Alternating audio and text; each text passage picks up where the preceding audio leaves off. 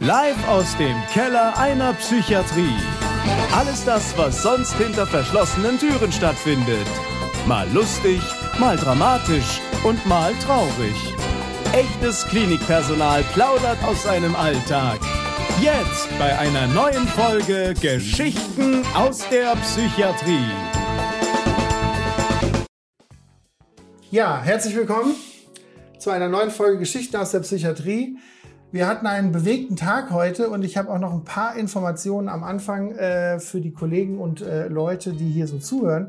Und äh, erstmal das ganz Wichtige ist, wir haben einen kleinen Disclaimer, den habe ich in den letzten Folgen gesagt. Der zählt natürlich heute genauso wie äh, in äh, den anderen Folgen und in allen weiteren Folgen. Wer den Disclaimer nochmal hören will, solle sich bitte die anderen Folgen anhören, aber das zählt heute genauso. Da ging es um Datenschutz und solche Geschichten.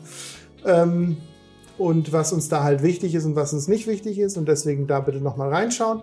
Ansonsten habe ich auf jeden Fall eine Frage, die sozusagen aus der Community kam, wurde mir nochmal gestellt und die würde ich gerne an den Anfang setzen, weil es wurde gefragt, was mich denn, also da ging es dann primär um mich, was mich sozusagen ähm, betrifft und was meine Expertise in diesem ganzen, dieser ganzen Show hier ist ähm, weil die dachten, ich bin nur ein Moderator, was ich ja auch bin.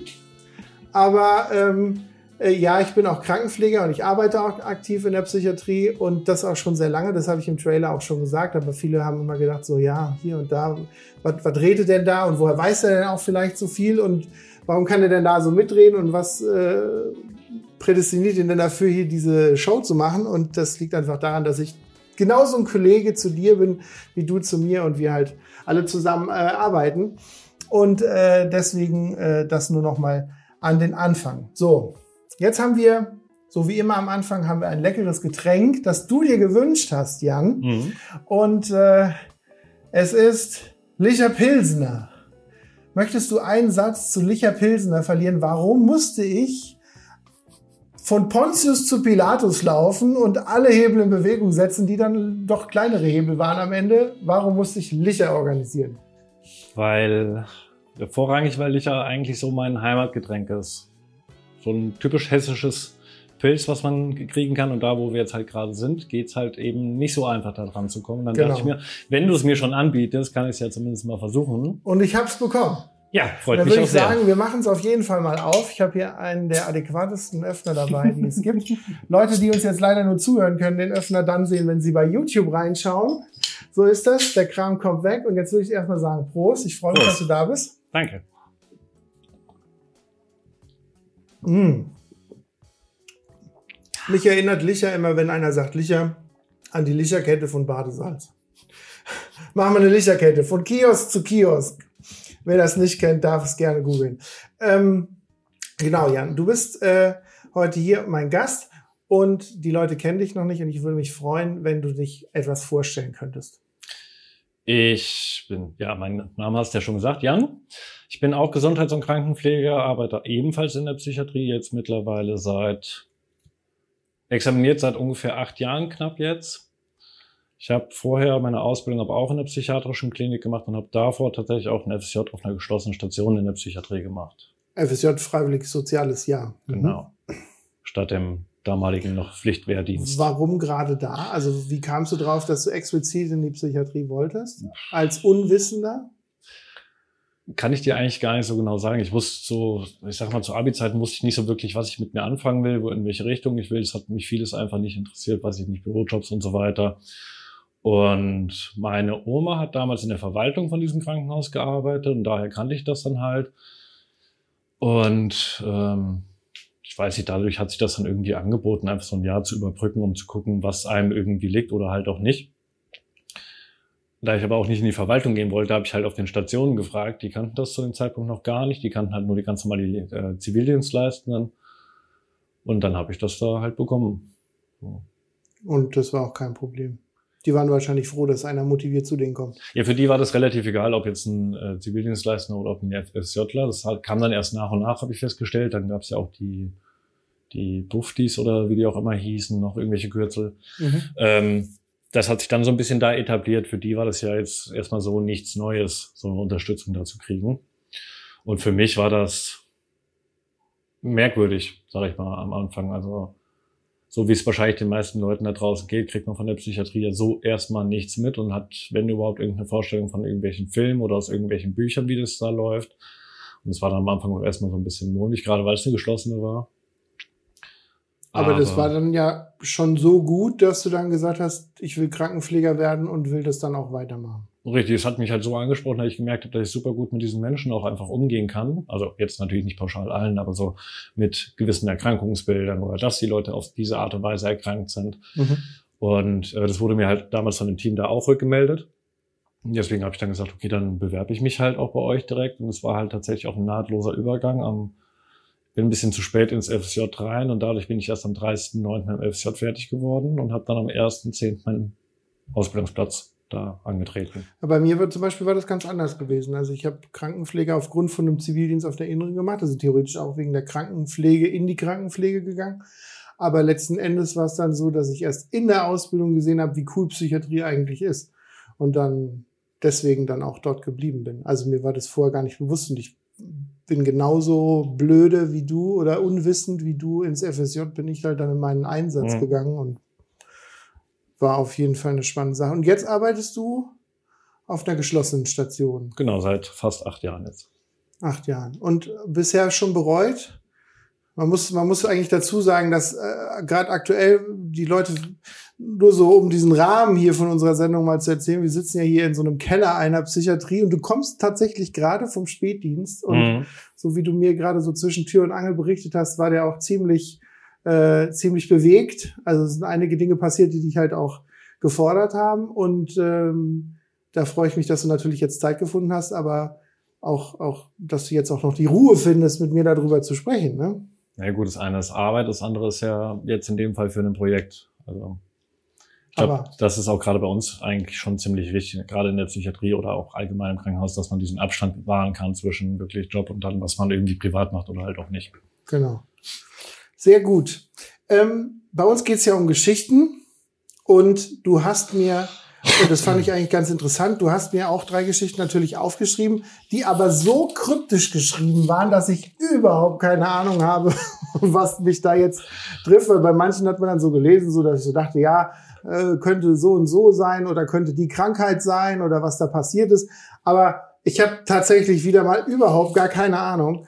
Und äh, ich lese mal die Stichpunkte vor, die du dann bitte mit viel Inhalt füllen musst, weil ich bin sehr gespannt. Fünf Freunde im Kopf, punktueller geschlechtlicher Identitätswechsel und sportliche Bewegungen im Alltag. Was zum Geier ist das? Das war damals, ich will jetzt nichts Falsches sagen, ich glaube während der FSJ-Zeit ein Patient auf der geschützten Station und ähm, zu dem Zeitpunkt hatte ich ja weder Ahnung von Psychiatrie noch von Krankenhaus allgemein, Medikamente, Erkrankungen und, und, und. Jetzt im Nachhinein würde ich am ehesten sagen, dass der eine ähm, Schizophrenie hatte. Und ähm, bei ihm war das so, Schizophrenie im Allgemeinen geht ja oft einher mit diesem Stimmenhören im Kopf. Mal eine, mal zwei, mal mehrere, männlich, weiblich, divers, was auch immer. Also das, was und, man als wahnhaft bezeichnet. Genau. Und da gibt's ja verschiedene Arten von Halluzinationen. Ich sage immer so ein paar Sachen, dass die Leute auch wissen, wovon wir so reden, weil das dann ganz schnell in so Fachtermine ja, ja, ja, ja, ja. Und ähm, verschiedene Warnsymptome gibt es wie optische oder akustische, haptische, olfaktorische, ähm, also was man riecht oder was man fühlt oder was man hört oder was man sieht. Und bei dem war es scheinbar, was man hört. Mhm. Also akustische Halluzinationen. Mhm. Ähm, optisch kann ich nicht beurteilen tatsächlich, aber also, wie gesagt, das ist jetzt auch nur aus Erinnerung, ist jetzt auch schon ein bisschen her. Und so mit das eindrucksvollste Bild, was er uns dann regelmäßig geboten hat, war, dass er in, war ja eine geschlossene Station, gab es dementsprechend einen Raucherbereich, weil sie ja nicht raus konnten oder nur bedingt. Und dann mit fünf unterschiedlich gefüllten Kaffeetassen auf dem Boden saß und mit diesen verschiedenen Tassen halt gesprochen hat. So, für mich werden mit den Tassen gesprochen. Ja. Also das sah so aus, als würde ja. er mit den Tassen, also hat Kaffeekränzchen am Fußboden. Genau, sozusagen. Also ich sag mal, ne, wenn jetzt hier das die Tassen wären, ja. Alle mit einer unterschiedlichen Füllung und er sitzt dann da mit seiner Zigarette und also dem einmal Kaffee. um ihn rum sozusagen. Genau, halt wie so, wie so ein Stuhlkreis mit seinen Stuhlkreis, Freunden. genau. Und hat dann halt einfach irgendwas erzählt. Also für mich jetzt auch absolut nicht zusammenhängend. Das hat für mich keinen Sinn gemacht. Es war für mich jetzt auch nicht so, dass ich das Gefühl hatte, der redet jetzt mit der einen Person oder Tasse von mir aus explizit in einem Gespräch und wechselt dann, sondern wirklich so rein um oder halt so allgemein gesprochen. Okay. Und deswegen diese fünf Freunde im Kopf, weil das zog sich so die ganze Zeit zumindest, die ich da war und die er auch da war, so durch, ob das jetzt im Rauchraum war oder auf seinem Zimmer. Es waren immer unterschiedlich gefüllte Kaffeetassen, die da irgendwo waren, die auch keiner von uns irgendwie wegräumen durfte. Und hat er die auch getrunken? Also Nein. ist er derjenige gewesen oder waren die eh unterschiedlich gefüllt? er hat sie, die, war- er hat sie unterschiedlich gefüllt. Es gab so einen Teewagen, da konnten die alle selber den Kaffee füllen oder Wasser oder was auch immer. Und er hat die unterschiedlich gefüllt und auch erst nach und nach immer dahin getragen. Und solange er in diesem Bereich war, durften diese Tassen auch nicht wegkommen Mhm. irgendwie. Und er hat dann halt seine Tasse getrunken, hat sich dann selber einen neuen Kaffee geholt und hat dann weiter mit diesen Tassen gesprochen. Und, und war das, klang das nach einem Gespräch? Also hast du das Gefühl gehabt, der führt eine Konversation, also wirklich so mit Antwort und Frage? Oder waren das wild durcheinander gewürfelte Worte, die du nicht verstanden hast? Da kann ich mich leider nicht mehr gut genug dran erinnern. Also ich kann mich nicht dran erinnern, dass ich das Gefühl hatte, dass es ein tatsächliches Gespräch war. So kam es mir nicht vor. Für mich Okay. war halt auffällig wirklich diese fünf Tassen und dass er wirklich die ganze Zeit vor sich hin geredet hat. Zum Teil hat man es auch gar nicht verstanden, weil er so in sich hineingeprobbelt hat. Deswegen kann. Was mir in dem Kontext einfällt, ist vielleicht eine Sache, die auch immer wieder an mich auch privat getragen wird, ähm, dass oft gesagt wird, ihr habt doch da so Leute mit so multipler Persönlichkeit. Also dieses Faszinosum, was immer wieder auch natürlich in den Filmen und Fernsehen halt super gut breitgetreten worden kann. Da kann ich übrigens jedem, wer das noch nicht gesehen hat, eine Serie empfehlen, die, die heißt United States of Terror. Da geht es um eine Mutter, die halt tatsächlich multiple Persönlichkeiten ziemlich auslebt, auch mit Klamotten und so weiter und Mhm. mit dem Habitus und mit wie sie spricht. Das aber nur am Rande. Was ich eigentlich sagen will, ist, dass ähm, diese multiple Persönlichkeit, also dass jemand in verschiedene Rollen schlüpft und darin antwortet, ist ein ziemlich seltenes Krankheitsbild. Also so selten, dass ich selber in meiner ganzen Berufserfahrung vielleicht ein oder zwei überhaupt in den letzten 20 Jahren überhaupt nur mitbekommen hätte und das auch nur am Rande. Und ähm, dass diese Situation, um auf deine Situation wieder einzugehen, mit den Tassen ja scheinbar so war, dass er nicht mal die eine Tasse Mhm. war und dann die andere Tasse war und dann noch eine Tasse war, sondern dass er sozusagen Konversation mit vier weiteren imaginären oder fünf weiteren imaginären Leuten geführt hat, die für ihn irgendwie präsent waren. Weiß nicht, ob materiell im Sinne von, dass er sie sehen konnte oder einfach nur die Stimme, die er gehört hat. Mhm. Und dass man da ähm, auf jeden Fall immer so diese, diese Hab-Acht-Stellung hat, in dem Sinne, dass man sagt, das ist keine multiple Persönlichkeitsstellung, nur wenn er mit verschiedenen Leuten redet, sondern es ist eher so ein ganz standardmäßiges Bild, wenn man akustische Halluzinationen hat und die dann halt hört und darauf vielleicht antwortet. Es ist aber nicht dieses typische Bild, dass ich sage, äh, jetzt bin ich irgendwie der, der äh, Napoleon und dann bin ich Jesus Mhm. und dann bin ich Cäsar und das Ganze im Ablauf von einer Stunde dreimal, sondern da geht's halt eher um diese akustischen, halt nur so am Rande für die Information. Aber wie geht's weiter? Ähm, ist in dem Fall eigentlich ganz interessant. Also, wie gesagt, das hat sich halt bei ihm so mit diesen Tassen und dem Gerede die ganze Zeit durchgezogen. Dann hatte ich ja die punktuelle geschlechterliche Wechselvariante. Ich weiß nicht mehr genau, wie ich es beschrieben hatte jetzt. Identitätswechsel. Identitätswechsel. Punktueller, identi äh, punktueller geschlechtlicher Ja, Identitätswechsel. das war nämlich auch so, passt nämlich ganz gut, dass du das dann nochmal erklärst, dass eine multiple Persönlichkeit halt was anderes ist, weil so eine Art multiple Persönlichkeit hat er in dem Moment nämlich auch gehabt, behaupte ich jetzt mal so. Ähm, weil der war halt auch ziemlich, ziemlich lange da und war auch ziemlich, ziemlich krank. Ich glaube, der ist auch tatsächlich sehr krank nur gegangen. Und Das ist schon ähm, einige Jahre her jetzt wahrscheinlich. Ne? mhm. das Mhm. wird, ja so 10, 11 Jahre Mhm. also ich weiß, dass es ihn auf jeden Fall noch gibt, weil man ihn in meiner Heimatstadt auch immer noch mal sieht, weil er halt auch sehr auffällig ist. Mhm. Also das schon, aber ähm, ich glaube nicht, dass der jemals aus seiner Krankheit wirklich noch mal so weit rauskommt, dass er wieder besser leben kann, sag ich mal. Das, Ähm, sind, das sind halt so Leute, die tatsächlich dann auch im Alltag auffallen. Ne? Also wir haben ja genau, ja. Wir haben ja oft ähm, auch, ähm, da hatte ich gerade mit meiner Frau letztens wieder drüber gesprochen, es gibt immer so diesen typischen Typ in der Bahn, den irgendwie jeder kennt und oft auch jeder riecht. Mhm. Und äh, wo man dann immer denkt, was ist mit dem? Und ähm, wo man dann auch direkt sagt, ja, der ist, der ist verrückt, so wie man es ja Mhm. immer so schön sagt. Und ähm, dass, dass das tatsächlich diese Leute sind, die dann halt auch bei uns manchmal bei der Arbeit aufschlagen, die uns dann sozusagen konfrontieren und wir dann versuchen, die gesund zu machen. Und das manchmal halt auch, wie du ja schon sagst, du siehst ihn öfter mal wieder, aber ihm geht's nicht so gut oder zumindest ist ja. er nicht genesen. Und ähm, das ist natürlich auch so der, der Negativpunkt, den wir manchmal bei der Arbeit haben. Ja, das ist, ja, es lässt sich halt nicht alles irgendwie bereinigen, mhm. sage ich jetzt mal, oder aus. Ja. Ähm, genau, worauf ich aber eigentlich hinaus wollte. Er war halt, wie gesagt, ziemlich lange da und hatte dann auch natürlich die Möglichkeit, sich immer mal wieder Essen zu bestellen, was er auch sehr gerne ausgenutzt hat. Also nicht ausgenutzt, sondern sehr gerne ausgeschöpft hat mhm. mit seinen Geldmitteln. Genutzt hat. Und ähm, er war ein Mann, junger Mann, ein paar Jahre älter als ich, also vielleicht zehn Jahre älter als ich, wenn es hochkommt.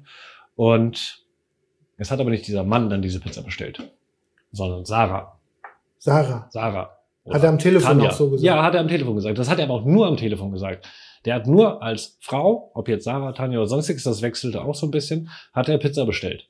Mhm. Und ich gehe mal davon aus, dass dadurch, dass sie wussten, dass der von uns aus anruft und er auch schon oft angerufen hat, dass die wussten, dass das dann auch für ihn ist. Und man hört ja dann auch, dass äh, das halt jetzt keine Frau so im eigentlichen Sinne ist. Mhm. Und damit fing es halt irgendwie an, dass er bei diesen Telefonaten einen Frauennamen benutzt hat dafür und später fing er auch an, sich ähm, Lippenstift aufzutragen und den BH zu tragen, allerdings BH über dem T-Shirt zu tragen, also auch sehr präsentativ und deswegen dieses dieser Geschlechterwechsel, den er halt punktuell nur hatte. Das war nicht die ganze Zeit so. Das hat er selber, glaube ich, auch nie wirklich thematisiert, ob er sich jetzt als Mann oder Frau fühlt oder das jetzt gerade irgendwie wechselt. Er hat es halt einfach so für sich gemacht. Mhm. Zwischendurch. Ja, das wäre meine nächste Frage gewesen, ob er tatsächlich sozusagen den Weg von Mann zu Frau durchleben wollte, im Sinne von, was ja dann kommt, erst medikamentöse Therapie, dann äh, letzten Endes dann sozusagen in letzter Instanz auch die OP zur Geschlechtsumwandlung? Oder war das einfach nur psychotisch getriggert, so dass er vielleicht das nur punktuell mal gemacht hat? Oder ob das vielleicht auch so, sagen wir mal so wie bei Transvestiten, dass sie sagen, sie genießen, dass sie sich auch mal umziehen können und sich mal als Frau fühlen, aber dann wieder als Mann zurück das kannst, kannst du nicht kann, sagen. Kann ich nicht sagen. Hat er meines Wissens noch nie thematisiert. Das ging dann halt auch eine ganze Zeit lang so, auch dass er rausgegangen ist mit einem BH und geschminkt. Später war der BH dann einfach nicht mehr da oder er hat ihn zumindest nicht mehr über dem T-Shirt getragen, vielleicht unterm T-Shirt, das weiß ich nicht. Mit der Schminke hat er noch eine Weile gemacht und auch damit wieder aufgehört. Also, soweit ich weiß, hat er es nicht thematisiert. Und zwar auch nie Thema, ob irgendwie da jetzt eine Geschlechtsumwandlung stattfinden soll oder ob er sich irgendwie anders fühlt mhm. als das, was er geboren wurde. Weil okay. abgesehen davon, es war halt insofern auch sehr auffällig, als dass der schon von, vom optischen Erscheinungsbild, der war ein Ticken kleiner als ich, aber hatte halt lange braune Haare und hat halt auch einen super langen Bart noch okay. dazu. Und das sah jetzt auch sehr skurril aus, wenn er ja, dann Frauenkleider ja. anhatte. Genau, es fiel dann halt dadurch noch mehr auf. Also ich sag mal, wenn jemand, ob jetzt lang oder kurz Haare ist ja egal, aber zumindest irgendwie glatt rasiert ist und sich dann so anzieht, dann fällt das ja erstmal so weniger auf. Wenn dir aber jemand entgegenläuft, der ja ein Rauschebart hat bis, weiß ich nicht, fast bis zum mhm. Bauchnabel und dann siehst du aber dahinter den BH und die geschminkten Lippen. Das wirkt dann schon sehr skurril. Wobei Mann, Bart und Frauenklamotten ja auch bei Conchita Wurst auf jeden Fall funktioniert. Ja, aber soweit ich weiß, hat Conchita Wurst keinen langen Vollbart gehabt. Nee, nee, aber sie hat trotzdem Bart ja, gehabt. Also ja. drei Tage Bart, aber trotzdem voll, nicht nur Schnörres. Ja, ja, ja kann, man, kann man ja haben, aber halt so ja. nicht in diesem Ausmaß. Das okay. war halt so dann auch sehr das Skurrile. Und hat er da mal drüber gesprochen, warum das so war? Hat er da mal irgendwas zu gesagt, warum er das wollte? Oder was es ihm gegeben hat, auch so Pizza zu bestellen? Als Sarah? Nee. Also kann ich mich nicht dran erinnern. Ich weiß nicht, ob ich ihn jemals gefragt habe tatsächlich oder einer von den Kollegen, aber ich, das ist dann doch zu lange her. Okay. Und die sportliche Bewegung im Alltag, wie ja. passt die da noch zu? Wie gesagt, das war mh, zu dem Zeitpunkt ja junger Mann, mit der Ende 20 von mir aus. Und der ist früher sehr gerne Skateboard gefahren und hat sehr gerne Basketball gespielt. Und je länger der bei uns halt in der Klinik war und ich was sag mal, je länger andauern diese Krankheitsphase bei ihm auch einfach war, desto mehr skurrile Angewohnheiten hat er einfach entwickelt. Jetzt mal abgesehen von diesen sich noch mal ein bisschen anders anziehen oder irgendwelche Tassen, hat er halt angefangen mit körperlichen Bewegungen, die auch sehr auffällig waren auf unserer Station zum einen, aber auch dann irgendwann später im Alltag, also außerhalb der Station. Und zwar ähm, fing es eigentlich damit an, dass bei dem, ich sage jetzt mal Laminatboden, nee, äh, Lelonioboden oder was auch immer war, da sind mhm. ja diese Striche immer zwischen Mhm. zwischen diesen Ja, einzelnen ja, diese Klebestellen, Genau. wo die Platten aneinander Genau, wo er dann wirklich ja. Mhm. vor jedem Strich, der ist dann halt sehr skurril erstmal schon durch die Gegend gelaufen, sehr gebückt und dann davor stehen blieb und erstmal so machte. Also seine Hand bewegt Wirklich- hat, so auf und ab Genau. so geschüttelt hat. Genau, und das ja. wirklich bei jedem Strich. Das war erst so ein bisschen unauffällig, es war nicht bei jedem Strich und dann wurde es halt immer mehr und immer mehr. Ja. Und draußen hat sich das dann so weit, also wenn er dann im Ausgang war oder im begleiteten Ausgang von uns, ist das dann so weit gegangen, dass er dann zwischendurch wirklich stehen geblieben ist und Basketball wie so eine, wie so eine. Basketballbewegung gemacht hat. Okay. Und das wurde halt sehr, sehr extrem. Und das war halt auch einfach sehr auffällig, weil je nachdem, wann er irgendwas wollte, hat man wirklich auch gesehen, wie er mit sich und seinen Gedanken irgendwie hadert, weil er total gerattert hat. Und dann wurden diese Handbewegungen auch immer schneller an der Linie. mhm. Und äh, dann erstmal den Ball werfen musste, bevor er überhaupt irgendwie was zu uns sagen konnte von dem, was er jetzt irgendwie will, ob jetzt ein Kaffeeausgang oder sonstiges. Okay. Und das zweite von den sportlichen Bewegungen war mit dem Skateboard. Lief dann nach einem ähnlichen Prinzip ab, wobei er das eher ähm, außerhalb der Station gemacht hat, ist ähm, diese Sprünge mit dem Skateboard. So ein Olli gemacht oder so. Aber Mhm. er hatte halt kein Skateboard. Ja. So, das heißt, er ist Okay. durch die Gegend gelaufen, hat diese Armbewegungen immer wieder gemacht und aus dem Nichts ist er halt einfach einen Olli gesprungen. Was halt aber auch zum einen erschreckend ist, wenn man damit nicht rechnet, weil man es irgendwie noch nicht Ja. kennt. Das ist für Passanten erschreckend, für Passanten erschreckend. Und ähm, zum Teil halt auch super gefährlich. Also bei uns auf dem Gelände, da war jetzt kein reger Verkehr. Das war ein eigenes Psychiatriegelände mehr oder weniger. Und da waren halt die Leute, die gearbeitet haben, sind da vielleicht mal im Auto lang gefahren. Mhm. So, aber wenn du mit dem irgendwo anders wirklich hingegangen bist, musstest du wirklich gucken, dass du auf der Straßenseite läufst, weil die Wahrscheinlichkeit, dass der dir da gleich auf die Straße springt, gar nicht mal so unwahrscheinlich ist. Okay. Nicht, weil er auf die Straße springen will, sondern weil er gerade diesen Olli zum Beispiel machen will und das ja am ehesten an der Bordsteinkante und nicht einfach nur so. Mhm. Und das fand ich insgesamt schon sehr einprägsam, so auch von den ersten Eindrücken, die ich generell von der Psychiatrie bekommen habe. Und dann gerade so dieses Gesamtausmaß so. Hat er da mal drüber gesprochen, warum er das macht? Oder sind dann so Gedanken wie, dass er, keine Ahnung, an Sport gedacht hat und dann gesagt hat, oh, ich mache jetzt mal so eine Bewegung? Oder hatte das irgendeinen Zweck? Nee, er ist vorher wohl Skateboard gefahren und hat auch Basketball gespielt. Das mit den, warum das jetzt die Linien sind, wo er dann diese Bewegung macht, das konnte er mir nicht sagen. Aber damit er halt nicht aus dem Training kommt, war unter anderem so eine Aussage, warum er solche Bewegungen macht. Oder weil er einfach Spaß hat oder weil ihm das Skateboardfahren fehlt. Solche Sachen dann. Und das, der hatte ja Ausgang. Hätte Mhm. man ihm nicht mal ein Skateboard geben können? Oder hatte er keins dabei? Er hatte, glaube ich, keins dabei und wir hatten da so auch nicht die Mittel, irgendwie sowas zu organisieren. Okay. Ja, das ist, ähm, das sind immer so Situationen, die man dann, wenn man einkaufen geht oder in der Innenstadt ist oder irgendwas, und auf einmal macht einer irgendwas oder schreit oder bewegt sich komisch, wo man dann immer denkt, was ist das für eine Geschichte? Was ist dem Menschen passiert? Oder wie geht's dem, dass der jetzt so ist, was er Mhm. tut? Und das ist natürlich bei so einer Bewegung auch ziemlich skurril. Wenn ich mir äh, da so ein, äh, so ein, L, äh, so ein Olli einfach irgendwie mitten auf Station macht oder so. Aber auch mit diesen Linien oft, das, das geht ja so fast schon so ein bisschen in die Zwangsrichtung, ne? dass man Linien nicht betreten darf oder Linien übertreten darf. Mhm. Das heißt, dass er sich wirklich durch so eine Linie getriggert gefühlt hat, Mhm. so eine Handbewegung zu machen. Mhm. Und dass da wahrscheinlich auch vielleicht irgendwas Zwangiges mit reingespielt hat, sozusagen. Ich, ich nehme es an, deswegen fand ich diesen Fall ja, also den Fall, ne, diese Person beziehungsweise so sein Erkrankungsbild, dadurch, dass ich das ja überhaupt nicht fassen kann, auch im Nachhinein jetzt so gar nicht auseinanderklamüsern könnte, Ja. welche Erkrankungserscheinungen da irgendwie alle mit einspielen. Dadurch fand ich den ja auch eigentlich ganz passend, den hier zu erzählen, weil das halt einfach so absurd ist dann teilweise so erst so die einzelnen Sachen, wo man dann noch sagen kann, okay, das relativ typisch für dieses Erkrankungsbild, solche Mhm. Eigenheiten oder für dieses, aber dass dann so viel aufeinander irgendwie kommt und das alles nur bei einer einzelnen Person. Mhm. Ja, es hatte viele Anteile, ne? Mhm. Ein bisschen psychotisch mit den, mit den Kaffeetassen, dann auch mit den Bewegungen und dann zusätzlich auch sich dann als Frau zu verkleiden, ist schon ziemlich skurril. Jan, coole erste Geschichte. Ich äh, freue mich sehr, dass du sie erzählt hast. Ich würde sagen, wir machen uns noch ein Bierchen auf. Ich habe nämlich noch was mitgebracht, das habe ich dir vorhin schon angedeutet. Da freust du dich bestimmt und dann machen wir eine kurze Pause und dann hören wir uns gleich wieder. Okay.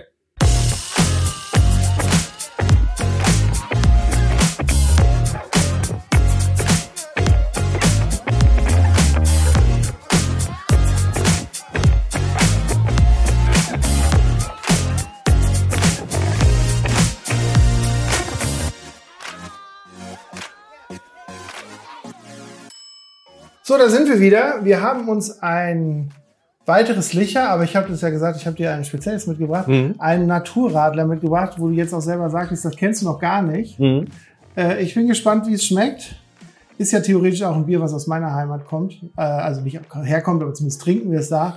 Ich bin ja aus dem Darmstädter Raum äh, eigentlich und äh, da gibt's Licher ja an jedem Kiosk und deswegen war es für mich auch nicht so schwierig, das zu organisieren. Ja, das hatte ich halt nicht auf dem Schirm. Ja, ich weiß. Aber das hat gut geklappt. Äh, Hier an dieser Stelle schon mal schöne Grüße an meine Kollegen aus der Darmstädter Klinik, bei denen ich ja auch manchmal noch aktiv bin. Ich bin ja aktuell in zwei Kliniken am Arbeiten. Und äh, deswegen konnte ich Licher sehr gut organisieren. So, dann gucken wir auf die zweite Geschichte. Wir haben ja immer drei kleine Geschichten dabei. Äh, Die zweite Geschichte, genauso kryptisch, genauso nicht nachvollziehbar. Die Stichworte wären Spaziergänge, Gespräche, Besserung und Aufschwung, keine Verabschiedung. Ich habe keine Ahnung. Das war tatsächlich auch ähm, mit einer der ersten Menschen, die ich mit selbst betreut habe. Ich weiß jetzt nicht mehr genau, ob das während des FSJ oder während der ersten Ausbildungszeit war. Und ähm, das war, das war auch ein Mann, ich sage jetzt mal um die 40 rum, glaube ich, der depressiv war und auch auf der geschlossenen Station war, weil er auch immer wieder suizidal war, also einen Todeswunsch verspürt hat. Ich kann dir jetzt nicht sagen, ob der auch vorher schon irgendwas gemacht hat. Also im Vorfeld, bevor er Selbsttötungsversuch. Genau. Oder Mhm. sich, äh, ich meine jetzt zum Beispiel nicht solche Selbstverletzungen, ich, da kann ich mich gar nicht dran erinnern, dass sowas vorkam. Und den habe ich ähm, ziemlich von Anfang an, also von meiner Anfangszeit, der war ja schon da, halt als äh, von den Kollegen zugeteilt bekommen und durfte ihn halt mitbetreuen. Und das auch wirklich über relativ lange Zeit hinweg, wo dann erstmal kein Ausgang war, dann Ausgang zumindest in Begleitung, im Park mit mir und wir halt wirklich über alles Mögliche gesprochen. Er, er mir von seinem Sohn erzählt hat, der ja leider auch depressiv geworden ist und dadurch nicht arbeiten kann, wie sehr ihn das dann belastet. Und wie sehr er sich dann doch irgendwie schämt, dass er depressiv ist. Und es ähm, hat mich zu dem Zeitpunkt schon sehr mitgenommen, sage ich mal, weil ich halt nicht so viel Erfahrung hatte schlussendlich und mich davon auch irgendwie, ich sag mal, schwer abgrenzen konnte. Also ich habe das, ich glaube, das konnte ich von vornherein, da ich das nicht mit nach Hause genommen habe und da dann selber belastet war unter solchen Situationen. Aber deswegen habe ich es halt auch als Geschichte mit aufgeführt, weil das für mich schon sehr prägnant und einprägsam einfach war, schlussendlich. Weil der dann, ähm, wie gesagt, war depressiv, medikamentös, hat man dies geklappt, hat man das geklappt oder halt auch nicht. Man hat erstmal so gar keine große Besserung gesehen, was ihn dann auch sehr runtergezogen hat und einfach noch weiter enttäuscht und äh, entmutigt hat.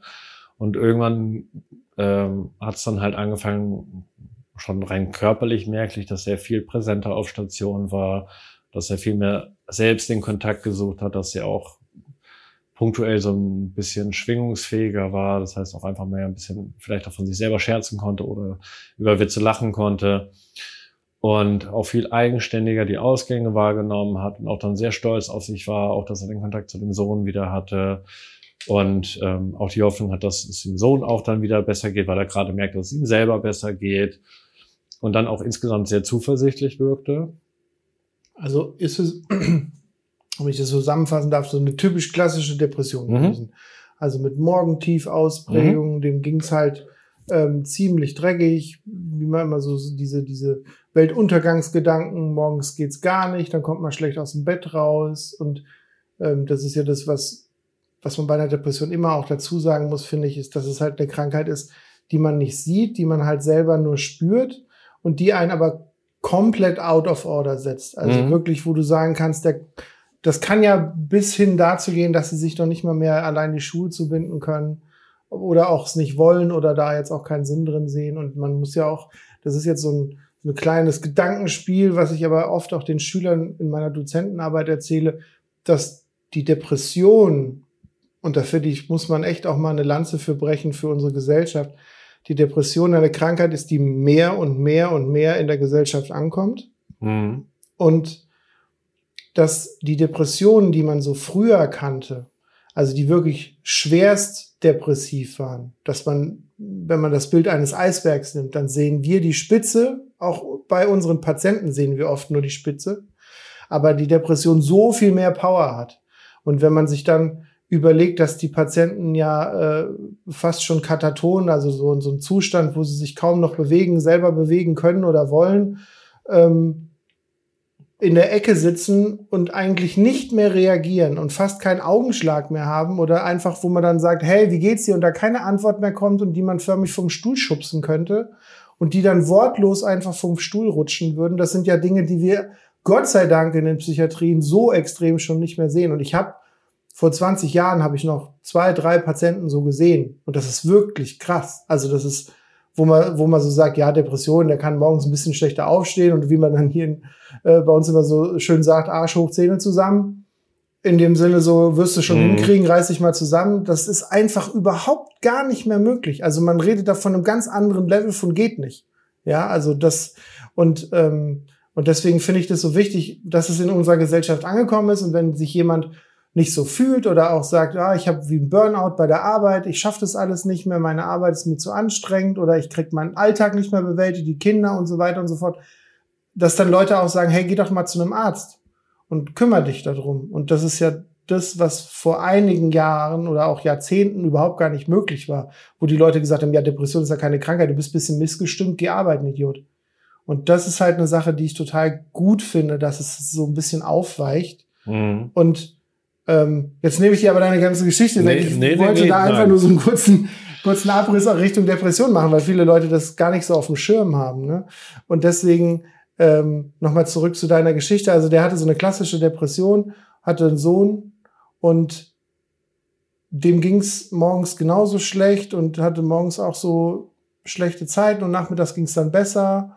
Und das Spannende dabei war, ich gucke jetzt nochmal auf mein Zettel, ist, dass er Besserung und Aufschwung hatte, aber es gab keine Verabschiedung. Was meinst du mit keiner Verabschiedung? Ja, das ist halt so das Fiese. Ich stimme dir jetzt, bevor ich jetzt wieder zu der Geschichte komme, ich stimme dir auf jeden Fall zu. Ich persönlich finde, dass die Depression leider noch nicht genug in der Gesellschaft angekommen ist, weil viele einfach noch viel zu große Hemmungen haben.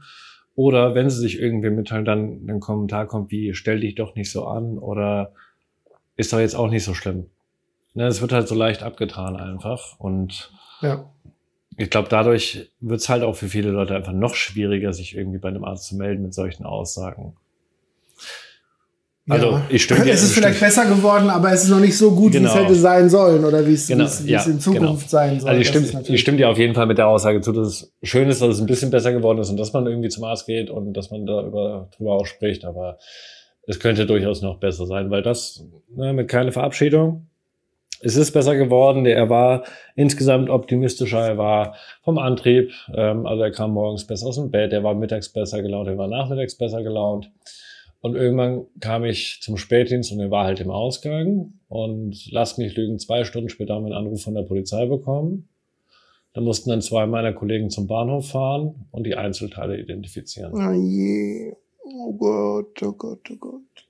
Okay. Und das also. meine ich nämlich mit keine Verabschiedung, weil es gab keinen, es gab keinen Abschiedsbrief, er hat mit keinem von uns nochmal gesprochen. Das ist halt so das, ja auch das Fiese, was du ja auch den Schülern oftmals sagst, ähm, in der Depression, äh, diese schlechten Gedanken, diese schlechten Gefühle werden mit Hilfe der Medikamente erstmal so nicht besser, aber der körperliche Antrieb, um irgendwas durchzusetzen, wird halt leider erstmal besser. Genau.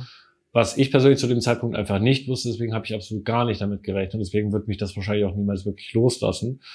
Ähm, und das hat mich in dem Moment aber auch tatsächlich getroffen. Also nicht persönlich als Angriff gegen mich oder sowas, sondern mhm. einfach, weil ich dachte, dass wir gerade auf dem Weg sind, dass es ihm tatsächlich besser geht und er auch eher wieder so, ein, so einen wirklichen Lebenswille hat und auch vielleicht auch bald wieder von uns gehen kann und vielleicht auch wieder ins Leben starten kann. Mhm. Jetzt einmal dahingestellt, aber halt zumindest wieder eigenständig wird. Also das äh, war wirklich wie, wie ein Schlag ins Gesicht in dem Moment, als die Polizei angerufen hat und meine Kollegen halt relativ trocken gesagt haben, so, wir müssen jetzt zum Bahnhof fahren. Mhm. Die haben da, da ist jemand von Zug gesprungen, wir haben dann nur noch zerstückelt, also nur noch wirklich Einzelteile irgendwie mhm. und die mussten die dann halt identifizieren, ob das halt unser Patient war. Und war es schlussendlich auch.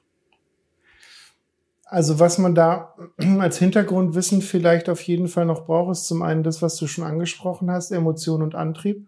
Also der Antrieb kommt durch die Medikamente wieder, aber wir haben so ein relativ, ich sag mal, gefährliches Zeitfenster in der Genesung der depressiven Patienten, wo sie sozusagen den Antrieb wiederbekommen, aber die Stimmung noch recht schlecht ist und wenn die dann retrospektiv in die letzten Wochen zurückschauen, sagen, wie schlecht es ihnen eigentlich mhm. ging, aber jetzt den Antrieb doch wieder haben, was zu tun, nämlich sich im schlimmsten Falle dann das Leben zu nehmen, ähm, ist das halt so eine ganz gefährliche Situation, wo wir dann auch als Pflegekräfte natürlich auch gefordert sind, wo wir dann sagen, ja, wo gehen Sie denn hin?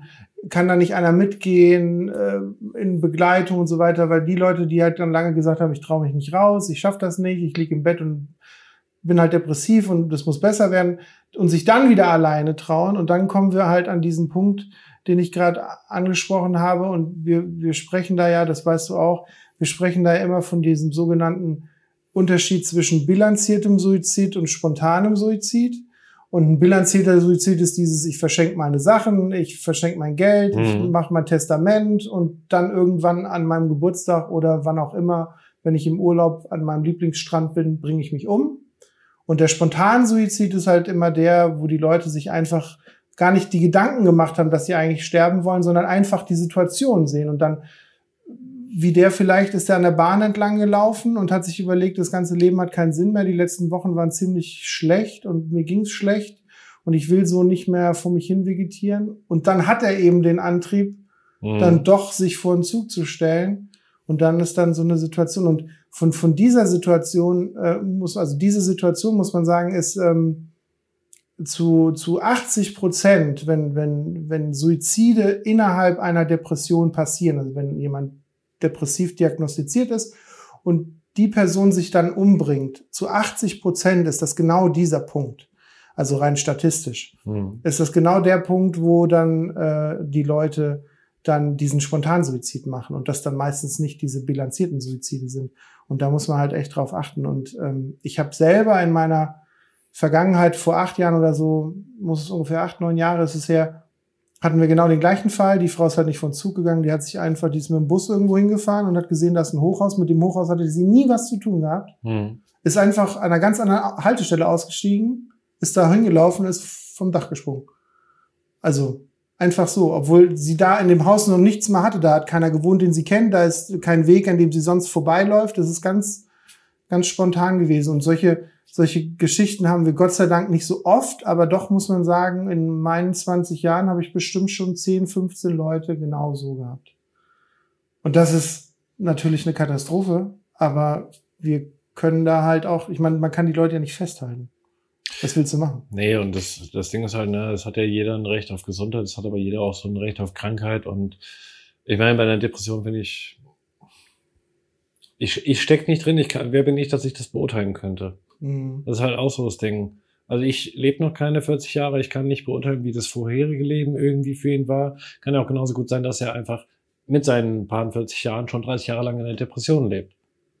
Sondern kann ich das nicht beurteilen, ihm da irgendwie das Recht abzusprechen, sich dann davon zu Das ist auch jedem seine eigene Entscheidung. Richtig. Also ich meine, ich fände es trotzdem eine ziemliche asoziale Nummer, sich so zu töten, dass man andere mit reinzieht, was in dem Fall ja wirklich der Fall war, weil das war ein Bahnhof, da standen Menschen rum, da hat sich von Zug geschmissen, da ist ein Bahnfahrer und und und.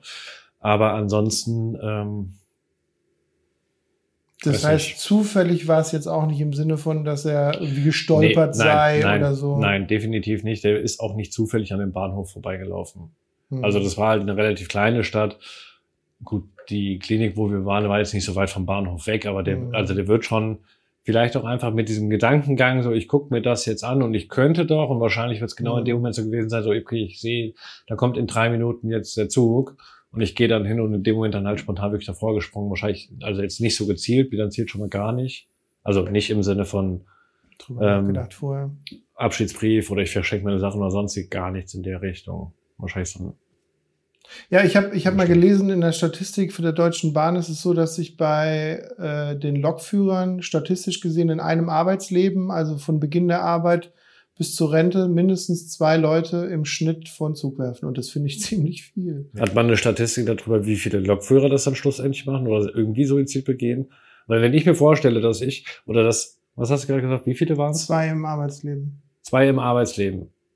So, gut, ich bin jetzt auch seit erst ungefähr zehn Jahren überhaupt irgendwie im psychiatrischen Bereich in im Krankenhaus und ich habe jetzt zwei Suizide damit mitgekriegt. Also einmal halt den Patienten, den ich gerade erzählt habe, und einmal noch auf einer anderen Station. So. Ich arbeite, arbeite ja aber auch in einem Feld, wo das halt eher vielleicht vorkommen kann. Mhm. Und nicht als Lokführer, wo du Leute oder Waren von A nach B transportierst. Und ich glaube, das ist schon sehr belastend Auf jeden Fall. Könnte schon durchaus dazu führen, dass diese Leute halt auch noch mal viel suizidgefährdeter sind als ganz andere. Bereiche. Also ich kann mir schon vorstellen, dass das ein ziemlich belastender Beruf ist. Gerade wenn man ja auch sagt, die Statistik sind zwei, dann gibt es ja auch welche, die Mhm. haben keinen mitbekommen und jemand, der hat dann vier Mhm. getroffen. Und das ist schon krass. Und ähm, es ist ja auch eine, es ist ja auch zum Beispiel streckenabhängig, wo das passiert und wie oft es passiert. Also ich weiß es aus, aus meiner Heimat, wo ich herkomme eigentlich, da bei Darmstadt sagte ich ja schon, gibt es ein äh, wie so eine Art Psychiatriedorf, also wo halt viele Stationen sind, aber auch viele Wohneinheiten Mhm. sind und wo dann auch äh, Pflegekräfte und Ärzte sogar auf dem Campus wohnen. Also ein bisschen ländlicher und so. Und da geht halt eine ICE-Strecke etwas entfernt am Feld vorbei. Und wenn da wirklich Leute sind, die sich halt in dem Rahmen umbringen wollen, die laufen immer in diese Kurve. Weil die halt wissen, da fährt ein ICE vorbei Mhm. und der hat viel Dampf drauf in dem Moment. Und es ist ja auch so, um die, und das ist ja das Erschreckende daran, ich meine, das ist jetzt ein bisschen zu krass Gesplitter-Story hier, aber ähm, das ist krass ist ja, Lokführer dürfen ja auch nicht wirklich bremsen. Also äh, wenn die 300 Sachen oder 250 Sachen im ICE drauf haben und der macht eine Vollbremsung, dann gefährdet der Mhm. mehrere hundert Menschen, weil wenn irgendeiner mit dem Kopf gegen irgendeinen Sitz schlägt oder gegen, gegen irgendeinen Griff schlägt, hat der ja viel mehr Malus im, im Zug, weil er kann es ja eh nicht bremsen. Ob er jetzt schnell oder langsam über diese Person drüber fährt, macht keinen Unterschied, weil der Zug ist einfach Ja. eine zie ziemlich sichere Bank, sich umzubringen. Und das ist halt auch krass, wenn man sich dann überlegt, der macht dann die Augen zu und fährt einfach drüber und wird dann langsam langsamer. Nee, will ich mir nicht vorstellen. nee, also es gibt Das gewisse ist, Sachen, es tut mir äh, wirklich leid, Leute, aber das Bild, will ich ne? mir nicht vorstellen. Nee. Aber so ist es ja bei Tieren auch. Man sagt ja auch im Straßenverkehr, wenn du jetzt Ja, ein Reh hast oder so weiter, Lenkrad festhalten und drüber fahren. Ja. Und nicht irgendwie Vollbremsung machen. Also, wenn du hinter dir noch 20 Autos hast auf der Autobahn. ja. Ja, äh, eine krasse Geschichte, aber wir gehen direkt in die, in die nächste Geschichte. Wir trinken auf, komm, wir trinken jetzt nochmal einen Schluck von dem leckeren Licht. Es schmeckt übrigens ziemlich gut, muss ich sagen. Ich finde es auch ziemlich lecker. Vor allem auch sehr viel angenehmer als das normale Radler. Einfach irgendwie nicht so süß, babbig. Ja, so ein bisschen herber, ne? Mhm. Dann kommen wir in die dritte Geschichte. Und die dritte Geschichte, Charts und Schlagersänger gegenüber Besessenheit auf der Suche nach einem Ring. Das klingt ja wie Herr der Ringe. Als wenn da jemand auf der Suche nach einem Ring ist. Naja, das äh, mit dem Ring tatsächlich kommt eher so zum Schluss, aber ich dachte mir halt so, wenn ich jetzt schon drei Geschichten irgendwie auspacken soll, die mich jetzt irgendwie begleiten oder für mich sehr prägnant waren, dann äh, höre ich jetzt nicht mit der Geschichte, die jetzt gerade in der Mitte vorkommt, auf. Das fände ich ein bisschen ungünstig einfach.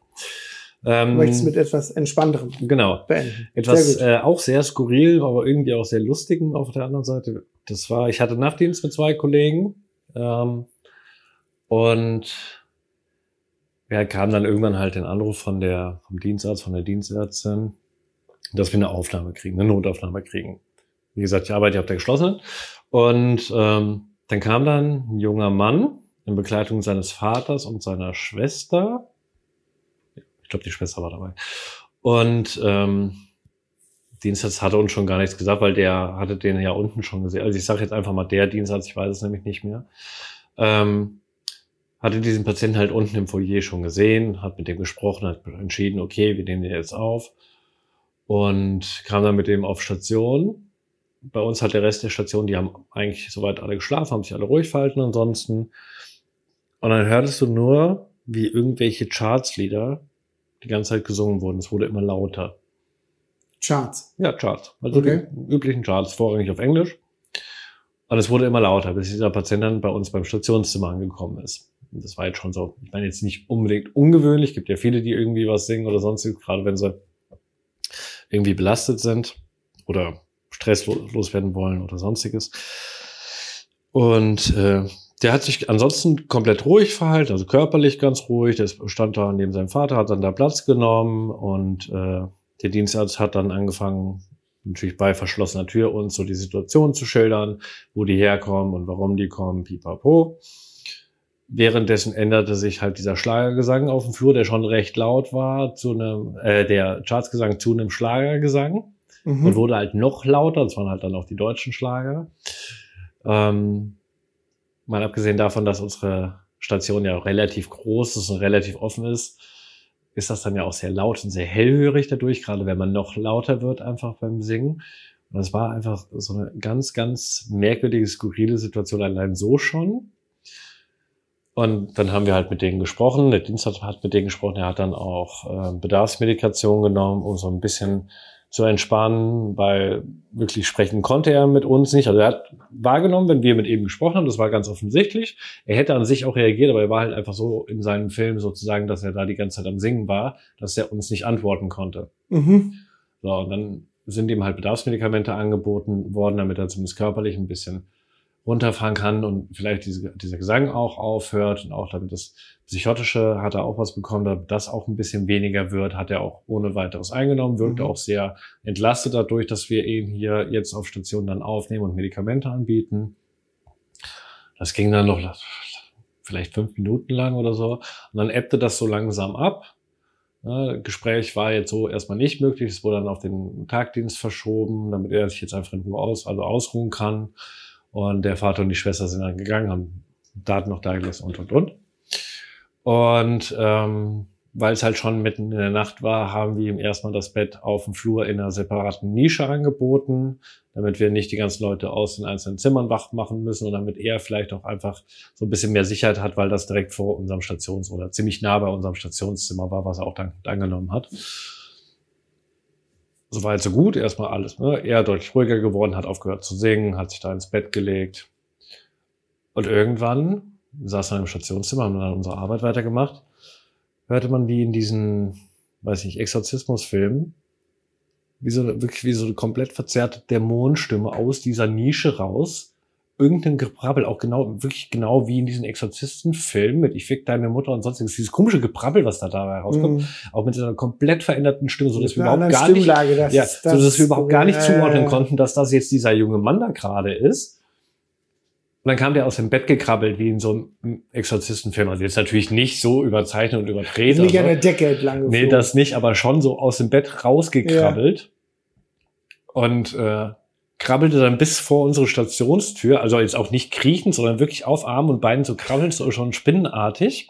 Die Spinne. Und das war schon für uns so, so, so mega skurril, dass wir erstmal so gar nicht reagiert haben. Wir haben uns das halt angeguckt, haben überlegt, okay, was passiert jetzt gerade mit ihm und was machen wir jetzt und überhaupt. Und dann fing er an, wie Gollum nach seinem Schatz zu rufen und zu suchen. Mein Ring, ja. mein Ring.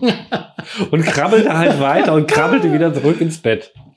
Wir haben ihm dann nochmal Bedarf angeboten, dann hat er auch die restliche Nacht geschlafen. Aber das, das ging halt so einen kleinen Moment. Und wir, wir sind ja dann schon Richtung Tür, weil wir ihn ja auch angesprochen hatten, dann, nachdem wir uns so ein bisschen gefasst haben und gefragt haben, so, oder uns, uns gefragt haben, so, was machen wir jetzt? Ihn angesprochen haben, er nicht darauf reagiert hat, so, ja, okay, dann bieten wir ihm jetzt irgendwie Bedarf an. Und dann fing er auf einmal an mit diesem, mein Ring, mein Schatz und krabbelte wieder zurück und es geht, das nee, so, ich weiß nicht, wie viel Uhr es war, lass es mal von mir aus zwei Uhr oder sowas gewesen sein. Und wir konnten einfach nicht mehr. Vor Lachen wahrscheinlich. Ja, ja, der Kopf einfach schon so matschig und du rechnest mit sowas halt einfach nicht. Ja, und dann krabbelt da erst so ein, erst so ein Dämon aus dem Bett raus und dann Gollum wieder ins Bett zurück. Dass wir, wir mussten die Tür zu machen. Wir konnten uns nicht mehr halten vor Lachen tatsächlich. Ja. Was ich dabei faszinierend finde, ist, dass die, ähm, die Inhalte, die man immer so psychotisch hat, das ist oft was, was er selber erlebt, gesehen, mitbekommen hat. Also du hast es klar, diese, diese äh, Geschichte mit, mit Gollum und Herr der Ringe. Ich, man geht ja fest davon aus, dass diese Person diesen Film auch gesehen hat, weil das ist ja nichts, ähm, was er jetzt selbst sich ausgedacht hätte, mhm. sondern das ist irgendwas, was in seinem Kopf vorhanden ist und warum er das jetzt macht, ist nochmal ein ganz anderes Blatt, aber dass er halt das psychotisch jetzt auslebt, sozusagen, aber das ist nichts selbst erfundenes, sondern das hat er sozusagen irgendwo gespeichert, vielleicht hat er vor kurzem den Film gesehen oder wie auch immer, und dann kommt es raus. Deswegen finde ich es auch immer super interessant, dass es so manche Filme gab, die in der Psychiatrie einfach auch einen ziemlichen Impact hatten. Also immer dann, wenn sozusagen das, die ganze Welt theoretisch von der Idee her umgedreht wird, haben Filme schon ziemlich Potenzial, die Patienten zu verunsichern oder auch dadurch psychotische Inhalte zu produzieren oder auch ähm, das auch als Gesprächsthema in den Psychiatrien, in den, in den, in den, in den Alltagsgesprächen oder auch in den Gruppen zu haben. Also ich erinnere mich immer zum Beispiel an den Film Matrix. Matrix ist ja ein Film, der die komplette Idee des Lebens mhm. auf den Kopf dreht, weil wir ja theoretisch nur irgendwelche Alien-Batterien sind und die einfach in ihrem Kopf irgendwas haben. Oder wo man dann, wenn man ein Déjà-vu hat, man erinnert sich an den Matrix-Film und dann immer sagt, ah, gerade eben gab es ein Reset oder da war gerade ein Bug oder wie auch immer die das bei Matrix damals genannt haben.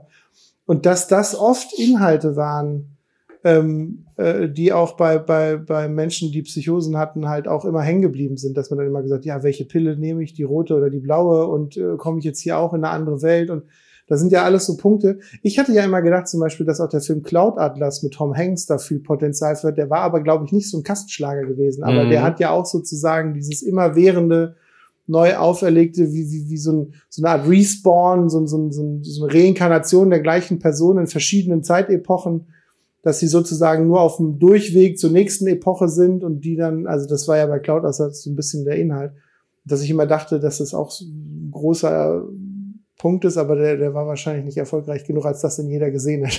Ja, wahrscheinlich nicht.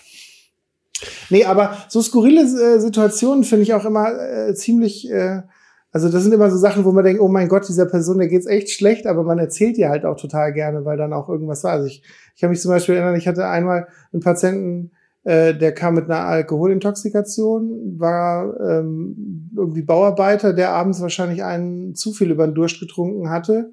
Auch ein relativ junger Typ, die war irgendwie Freitagabends, haben sie noch gefeiert. Und dann haben die wahrscheinlich am Nachmittag schon angefangen zu trinken und dann zum Abend hin war er dann so besoffen, dass er weniger getrunken hat und er kam dann in so einer Situation nachts um zwei äh, wo er schon fast deligrant war, also in so einer Phase, wo er nicht mehr Herr seiner Sinne ist, aufgrund von Alkoholmissbrauch. Also wir, war, war natürlich noch ziemlich, äh, hat noch ziemlich viel Promille gehabt, aber war natürlich wieder am Fallen, so dass ihm die Elektrolyte mhm. am Entgleisen waren und dann halt dieser delirante Zustand, also wie in den Kliniken sprechen da ja von so einem deliranten Zustand, wenn sie dann auch fast schon wie so so dementielle Symptome hat, also dass er Dinge vergisst, dass er auch Leute vergisst, dass er nicht mehr weiß, wo er ist, dass er nicht mehr sagen kann, welchen Tag wir heute haben und dass er auch gar nicht versteht, dass er jetzt in der Klinik ist. Also das hat man ja oft auch nach OPs zum Beispiel, ne, mhm. dass man dann so Durchgangssyndrome oder so nennen wir das ja hat. Und, und wir hatten ihn auch aufgenommen, hatten ihn ins Bett gelegt und er wurde halt deliranter, aber halt im Schlaf. Also er hat geschlafen und der Stoff ging halt mehr und mehr raus. Und auf einmal hörte ich so ein komisches Klopfgeräusch, also wie so ein immer so Pock, Pock, Pock. Und ich dachte, was ist das? Und den hatten wir halt auch äh, zur besseren Observanz ganz an die Nähe zu uns gelegt, also auf theoretisch hinter so eine spanische Wand direkt vor Stationszimmer, so dass er natürlich auch hörbar war und alles. Und als ich dann guckte, was mit ihm war, war dann saß der wie eine Amsel auf dem Bett Querpfosten am Fußende. Also er hat wirklich so die eine Hand noch auf der Stange und die Füße beide auf der Stange und das Bett hatte, weil er halt mit dem kompletten Gewicht hinten auf dem, auf dem Fußteil war, hat das Bett angefangen so zu wibbeln, weil es fast umgefallen ist. Und das war dieses Pock, weil das Bett immer so zurückgewippt ist. Und dann griff er, griff er in Richtung Decke und sagte, obwohl wir, wir hatten da Leuchtstoffröhren gehabt, und dann sagte, die Glühbirne da oben, die muss er jetzt tauschen. Und dann verdreht er die Augen dabei und wippelte und auf diesem Ding und als er, er hätte sich ja theoretisch aufs Bett stellen können, aber nein, er hockte wie ein Vogel auf, auf der Bettquerstange und wollte so eine Lampe, Lampe tauschen, die da aber gar nicht vorhanden war. Und äh, das hat einem wieder eindrücklich gezeigt, was äh, delirantes äh, äh, Symptom sozusagen nach Alkoholmissbrauch aus einem Menschen machen kann. Also ziemliches Chaos, ähnlich wie das, was du erzählt hast. Der Gollum. Meine Güte. Ähm, Jan, ich bedanke mich recht herzlich für diese netten Geschichten. Es war wirklich von, von Himmel hoch jauchzen zu, zu Tode betrübt, hatten wir alles dabei gehabt. Das ist äh, ein, eine schöne Mischung, denke ich, auch für Leute zum Zuhören. Ich äh, will als äh, letzte Worte sozusagen kurz noch was sagen für die Menschen, die uns bis jetzt zugehört haben. Ähm, ihr könnt gerne auf äh, Instagram schauen. Äh, wir sind bei TikTok und wir haben natürlich das Video, das wissen ja manche noch nicht, wir haben das Video natürlich auch bei YouTube als Best-of sozusagen, dass ihr uns auch mal zuschauen könnt, ähm, wie wir hier die Aufnahme in unserem schönen Keller äh, machen, der wo viel Gerümpel drin steht, aber der halt so ganz typisch Psychiatrie halt auch ist. Und ähm, wir haben auch die Möglichkeit, dass man Fragen bei uns stellen kann per WhatsApp. Die Nummer äh, steht in den äh, Videobeschreibungen und auch in der, in der Podcast-Beschreibung. Aber ich sage sie gerne nochmal 0160 91383488. Und ähm, da sind wir gerne auch bereit, eure Fragen zu beantworten oder halt auch so Sachen wie die, die ich am Anfang beantwortet habe zu meiner Person. Und ähm, ich hätte jetzt eine letzte Frage noch an dich. Da kannst du, wenn du willst, mit eins, zwei, drei Sätzen oder auch nur mit einem Satz oder wie viel du auch immer sagen willst, antworten. Was würdest du einem Schüler, der sich noch nicht ganz sicher ist, ob Psychiatrie was für ihn ist oder nicht, was würdest du ihm raten, beziehungsweise was würdest du sagen, macht unseren Beruf so aus, dass er dem eine Chance geben soll? Also ich glaube, das, was uns mit von den anderen Stationen ja so sehr abhebt, dass wir, wir haben Menschen mit verschiedenen Erkrankungen, die oftmals dafür sorgen, dass die eigentliche Persönlichkeit, die eigentliche Person, die da vor uns steht, nicht mehr so ist, wie sie ist, dass sie nicht mehr existent ist. So dieses verrückt, was im Allgemeinen viel zu häufig gebraucht wird, ist ja einfach nur dieses von der normalen Person verrückt, einfach nur ein Stück weit entfernt. Mhm. Ich glaube, der Jörg hatte das auch das letzte Mal irgendwie noch genau, da auch so noch ein Stück. Finde ich nämlich super gut, das einfach so auch zu sehen, dass da halt einfach nicht mehr so ist, wie das vorher war. Und das finde ich gerade bei uns in dem Berufsfeld so spannend, weil wir ja genau da wieder hinkommen wollen. Und das aber viel mehr oder ganz andere Arbeit ist, als jetzt zu sagen, okay, du hast halt ein gebrochenes Bein, dann operieren wir das, dann kriegst du ein paar Verbänder, machst die Füße und bist du fertig. Aber wir müssen halt wirklich aktiv mit dem Menschen arbeiten und können eigentlich weniger so an der Erkrankung rumdoktern, sag ich mal. So, das lässt sich nicht einfach so jetzt mit einer Pille beheben oder mit einer Operation beheben. Und ich finde, das macht es so spannend eigentlich. Hm, das ist so ein bisschen die ganzheitliche Arbeit, die wir in der Psychiatrie viel mehr haben wie in fast allen anderen Bereichen. Klar hast du natürlich auch ähm, in der Palliativarbeit und so hast du natürlich auch ganzheitliches Arbeiten, aber ähm, in den meisten Funktionsbereichen wie Herzklinik, Chirurgie, Orthopädie geht es halt immer auch nur um dieses Feld, was beackert wird sozusagen mhm. und nicht um den ganzen Bauernhof. Ne? Ja. Und gerade was irgendwie Schüler auch betrifft, so im Blick auf die Zukunft, es wird ja trotzdem Geld auch mit Krankenhäusern gemacht, das steht ja außer Frage. Ähm, es ist ja bei der Psychiatrie so, dass egal welche Erkrankung da irgendwie dahinter steht, wir ja so erstmal keine Fallpauschale haben. Das heißt, wir werden, wir können uns die Zeit nehmen, mit dem Menschen tatsächlich zu arbeiten und nicht, okay, ich habe jetzt sagen gebraucht, das Mal, es muss in spätestens fünf Tagen wieder von Station sein. Ja, das ist das große Glück. Ne? Also mhm. finde ich auf jeden Fall auch immer, wenn wir gerade gerade auch merken, der, die Person braucht länger als Standard, dass man die Zeit auch hat. Manchmal ist es natürlich punktuell im Tagesablauf nicht so, dass man immer Zeit hat, aber man versucht sich die Zeit zu nehmen. Aber letzten Endes auf die lange Zeit gesehen mhm. haben die Patienten immer die Möglichkeit, noch eine Woche oder auch noch eine Woche oder noch zwei Wochen. Einfach weil man halt auch auf die Patientenwünsche eingeht und man da nicht getaktet nach, was weiß ich, Blinddarm dritter Tag raus oder so, mhm. sondern dass man da halt einfach aufs Individuum eingeht. Das macht unseren Beruf so schön. Jan, ich danke dir recht herzlich für das tolle Gespräch. Und ähm, mit dem Wissen, dass auch Licher Naturradler eine gute Alternative ist, wenn wir sie dann hier bekämen, äh, entlasse ich dich in die Nacht. Es ist schon sehr spät. Und äh, vielen Dank, dass ihr alle zugehört, zugeschaut habt, wann auch immer ihr euch diesen Podcast anhört. Und dann sehen wir uns das nächste Mal bei Geschichten aus, aus der Psychiatrie. Psychiatrie.